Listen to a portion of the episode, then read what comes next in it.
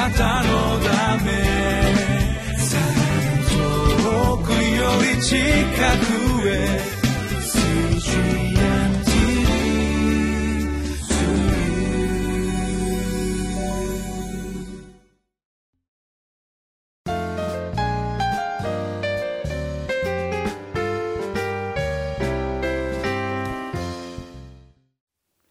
皆さんこんにちは。八尾福音教会。あけぼのチャペルの伊藤勝利です。今日は5月8日水曜日です。そして今日の聖書の箇所はコロサイ人への手紙3章18節から4章の1節です。そして今日のテーマはすべての関係の中心にキリストがおられます。今日は家族の関係と信仰についてご一緒に見ていきたいとそう思います。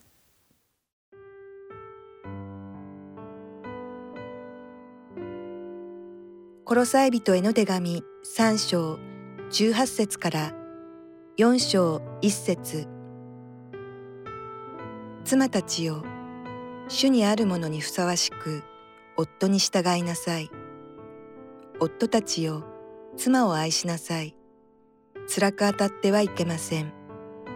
子供たちよすべてのことについて両親に従いなさい。それは主に喜ばれることだからです。父たちよ子供を怒らせてはいけません。彼らを気落ちさせないためです。奴隷たちよすべてのことについて地上の主人に従いなさい。人のご機嫌取りのような上辺だけの使い方ではなく主を恐れかしこみつつ真心から従いなさい。何をするにも人に対してではなく主に対してするように心からしなさいあなた方は主から報いとして御国を相続させていただくことを知っていますあなた方は主キリストに仕えているのです。不正を行う者は自分が行った不正の報いを受けます。それには不公平な扱いはありません。主人たちよ、あなた方は自分たちの主も天におられることを知っているのですから、奴隷に対して正義と公平を示しなさい。今日は信仰と家族の関係これをこう比較しながらあご一緒にですね御言葉から教えられていきたいとそう思っています。え先ほどの聖書の箇所から1枚めくりました「御言葉から」というところにですねこんな文章があります、えお読みしたいと思います。4行目の後半からです。妻が夫に従うことは女性が男性に服従するという意味ではなく家庭の秩序のために神が立てられた権威に従うことを意味します。夫はキリストが教会を愛されるように妻に全てを差し出すほどの愛を注ぐべきであり手荒く自分の力を振るうべきではありません。その通りですね。まあ、昨日も話しましたように私はですね幼い頃教会に育ちましたけれどもまあそんな中ではですね、えー、あこの家族というものをですね犠牲にしてでも教会で使えるべき奉仕すべきなんてなことを普通に言われてたもんです。でも神様は決してそれを望んでおられないんだということを今日もう一度確認したいとそう思います。キリスト教会はですね時々男尊女卑的考えだとこう言われたりするんですよね。えこれはあのクリスチャンでない方々やまた聖書をですね、え初めてお読みになった方はですね、えこの妻は夫に従いなさいなどというような言葉を見ますとですね、えなんだかこう男性が上で女性が下みたいなイメージをお感じになる方がおられるようですけども決してそうではありません。神様の前に男も女もありません。それはもちろん役割が違うのです。でもどちらが偉いとか上だとか下だとかそんなことは一切ありません。神様の前に皆大切ななくてはならない存在ですお互いがお互いを思い愛し助け合い支え合っていく時お互いが本当にその良いものを分かち合うことができるんですね。で聖書の中でも実はキリストと教会の関係が夫婦の関係に例えられたりまた神様と私たちの関係が親子の関係に例えられたりする箇所が結構よく出てきますつまり家族の関係というものは実は人間関係の中で最も重要な関係だということができます。そしてそれは先ほども言いましたように教会の働きに先んじるということを忘れないでください。教会の奉仕や伝道のために家族を犠牲にする。これは決して神様の願いでもなく聖書的でもなく信仰的でもありません。これはもしかすると異端的です。ですから、えー、カルトと言われるところはこのように家族の犠牲を求めます。もっと教会に奉仕しなさい。もっと伝道しなさい。そのために家族を犠牲にすることは主の御心ですなどというのです。決してそうではありません。神様は家族というものをどんなに大切にしておられるかを改めて確認したいとそう思いますね。実はこのパウロがテモテへの手紙の中で、え監督の職に就く者の資質として挙げられているものがあります。それが第一手もって3章の5節にこう書かれてあります。自分自身の家庭を治めることを知らない人がどうして神の教会の世話をすることができるでしょう？と言っています。そうです。家族がバラバラになって家族がつまずいている状態でどうして神の教会を、えー、世話することができるでしょう？と言っているんです。家族は教会の働きに先んじるということです。そしてまた家族のことをですね、えー、顧みずに奉仕優先教会優先にすることは決して信仰的ではないと申し上げましたが実は第一手モて5章の8節でパウロはこう言っています。もしも親族ことに自分の家族を顧みない人がいるならその人は信仰を捨てているのであって不信者よりも悪いのですと書かれています。つまり家族を放置放置しながらいくら奉仕だ伝道だと言ってもそれは信仰を捨てているのだと聖書は語っているんです。知ってください。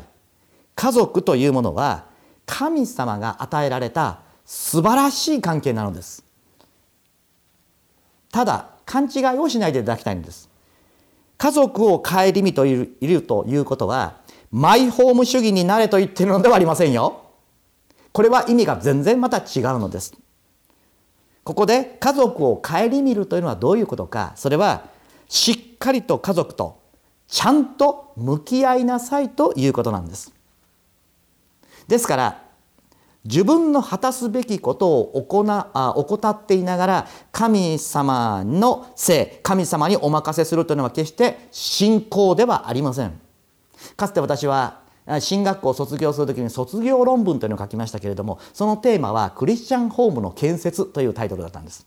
自分がクリスチャンホーム育ちでしたからね。でもその私の時代はですねクリスチャンの家庭の子供が必ずしもクリスチャンにはならなかったんです。私も危なかったんです。結構つまずきますもん。なぜかってねばならないっていうのが多すぎたんですね。まあ、そんな中でですね、えー、実はクリスチャンホームをどうやったら継承できるかということをテーマにしたあ論文だったんですが聖書の中でいくつかのクリスチャンホームを見てみたんです。例えばです。あのサムエル。そうですね。エリという先生に弟子入りしたわけですけれどもエリ先生が実はあのサムエルがあ夜神様から呼ばれますね。あの時に実は神様はサムエルに何を言おうとしたんでしたか？そうエリの息子たちを裁くということだったんです。エリは祭司でありながらも息子たちが不正をしていることを正せなかったんです。そして息子たちは裁かれました。でもそれを見てそしてその悲惨な結末まで見たサムエルの息子たちが同じことをしたんです。なぜでしょう？あんな立派なサムエルが。そうです。彼はイスラエルを裁くためにイスラエル中を巡っていました。そして家庭を顧みる時間がなかったんです。悪気はありません。悪意ももちろんありません。でも家族を顧みるのは神様の役割ではなくサムエルの役割だったんです。それをできなかったからといって言い訳にはなりません。結局子供たちはあのエリの子供たちと同じように不正を働いてそしてサムエルは信用を失いとうとう王を立ててほしいということになったんですね。まあ、そういうことが聖書の中にいくつも出てくるんです。あの偉大なダビデ王も実は家族関係では非常に悲惨な家庭環境になっちゃったんですね。信仰がしっかりして素晴らしいから自動的に家族を神様にお任せしたらいい。違います。家庭におけるこの父親夫としての務め使命はとても重要な神様から与えられている使命なんです。それを放棄しておいて神様のせいにはできません。どうぞ信徒の皆さん。そして私を含めて牧師も神様の務めのためにと言って家族を顧みることを忘れてはいけません。家族を牧会するのはどれほど大切なことでしょうか。それは神様の御心であり信仰だからです。